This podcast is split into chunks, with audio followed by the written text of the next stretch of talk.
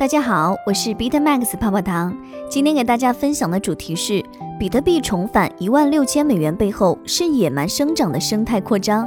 聚焦一整天，以太坊建议 Gas 费用为三十七点三八贵，环比下降百分之十五点九一。DeFi 总锁仓量突破一百六十亿美元，创历史新高。DeFi 六周内用户总数增加了百分之五十五。Bitcoin ABC 宣布将不再管理 Bitcoin Cash 到 ORG 域名。建行纳米分行发布澄清声明，非首支以区块链技术发行债券的发行人。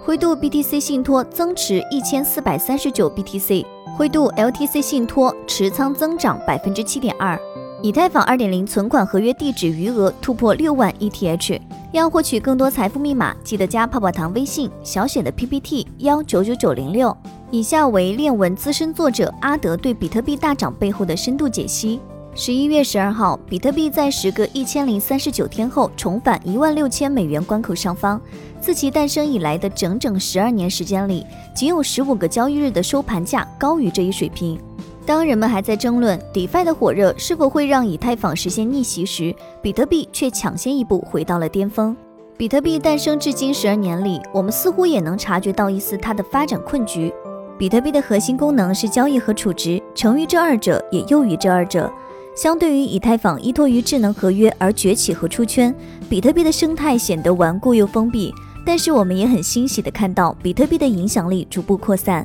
在数字资产领域，比特币以锚定的方式跨链参与到以太坊 DeFi 生态，使其用户能够选择更多的开放式金融产品。而在传统金融领域，比特币正以信托、债券等形式成为一种金融化投资资产，从而被传统金融投资机构所接纳。本文将带读者从数据角度解析扩张的比特币新生态，流向 DeFi 生态的十五万枚比特币。如果说 DeFi 是区块链技术的新趋势，那么借助于比特币本身的用户规模、持有量和交易量，以及网络效应等特点，比特币锚定币注定在未来的 DeFi 生态中有所发展。根据 DeBank 数据显示，其收录的基于以太坊的八种比特币锚定币总发行量达十五万三千四百五十八枚。总锁仓额近二十四亿美元，均创下历史新高。尽管近期随着比特币价格的上涨有所回流，锁定在 DeFi 领域的比特币数量依旧居高不下。截至二零二零年十一月十一号，比特币锚定币总发行量已超过十五万枚，总数达十五点三万枚，较五月一号两千五百三十八枚增长约百分之五千九百二十八。以应用最广的 WBTC 为例，在今年五月之前，DeFi 生态中，比特币锁仓主要发生在 WBTC 和支付领域闪电网络中；而在五月之后，由于 Maker DAO 投票通过 WBTC 作为代新增的抵押品，其比特币锁仓量急剧上升，远远超过闪电网络的数量。根据相关数据显示，截至十一月十一号，已发行于十二万枚 WBTC 中，Uniswap 平台的流通使用量约为三点三万枚，占比超过百分之二十六。Compound 中流通二点四万枚，占比近百分之二十。其他 DeFi 平台也流通着逾百分之二十三的 WBTC。另一方面，Into the Block 数据显示，二零一九年 WBTC 平均每日仅有五十八个活跃地址。而自六月流动性挖矿引爆 DeFi 生态以来，WBTC 的非零地址数和活跃地址数呈现出明显的波动上升趋势。通过与其他 DeFi 协议的集成，WBTC 的活跃地址数已增加至一千五百个左右，较二零一九年上涨约二十五倍。在二零一九年全年和二零二零年第一季度，WBTC 大额交易几乎为零，但从八月中旬开始，WBTC 大额交易笔数出现大幅增长。九月十七号，单日大额交易笔数甚至一度突破九百七十笔。凭借流动性挖矿及其他开放金融的新功能，DeFi 点燃了数字资产行业的激情。从 WBTC 的活跃地址数、大额交易量的增长也可以看出，越来越多的传统机构和大型参与者正通过其来参与 DeFi 市场。当前以太坊上的比特币锚定币项目已处于稳定增长的状态。尽管 DeFi 生态中比特币仅占据比特币流通量的百分之零点八左右，但是只要没有类似行情或黑客等黑天鹅事件，持续发展生态和应用，比特币和以太坊的生态都将从中受益。从数据上看，比特币锚定币月增长和其矿工的产出已相差无几，尤其是在二零二零年九月，DeFi 生态流入近六点九万枚比特币，而当月矿工仅挖出二点八万枚比特币。让机构跑步入场。如果说锚定币的出现使得比特币增添了在数字资产领域的应用场景，那么芝加哥商业交易所、纽约证券交易所母公司 ICE 设立的交易平台，以及在今年极为抢眼的灰度比特币信托，则为比特币带来了更多传统金融机构的关注。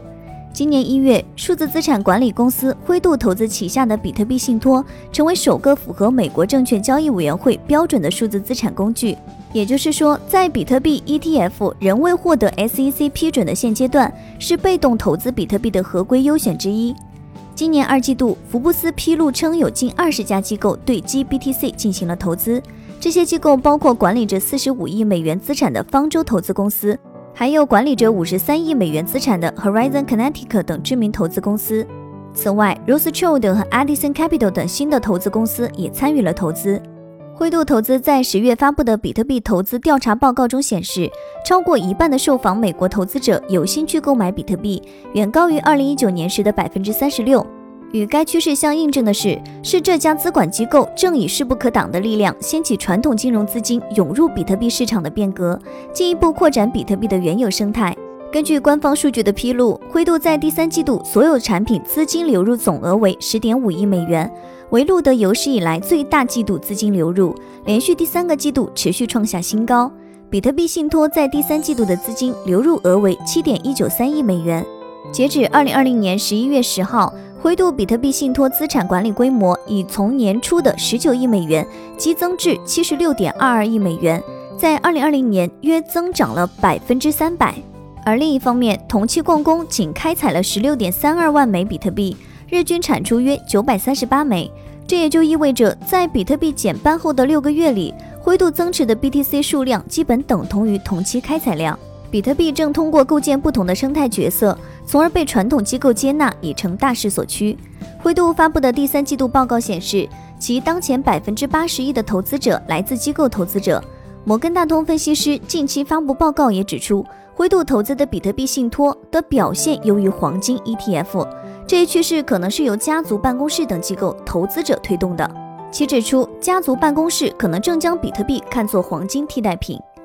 比特币是场内默认的价值存储，是数字黄金。但这并不意味着其只需要 HODL 的支持，包括比特币在内的大量数字资产目前还缺乏必要的应用价值。在此情况下，比特币包括整个数字资产市场需要扩大其生态应用的范围，以允许持有者将其用于新的金融应用，或吸引更多的资金和参与者入场。以上就是今日的区块链大事件。喜欢本音频的话，帮助转发、截屏发给泡泡糖领取奖励哦。想进一步了解近期比特币行情动态，可以加泡泡糖微信，小写的 PPT 幺九九九零六。好了，今天的节目到这就要结束喽，咱们下期再见，拜拜。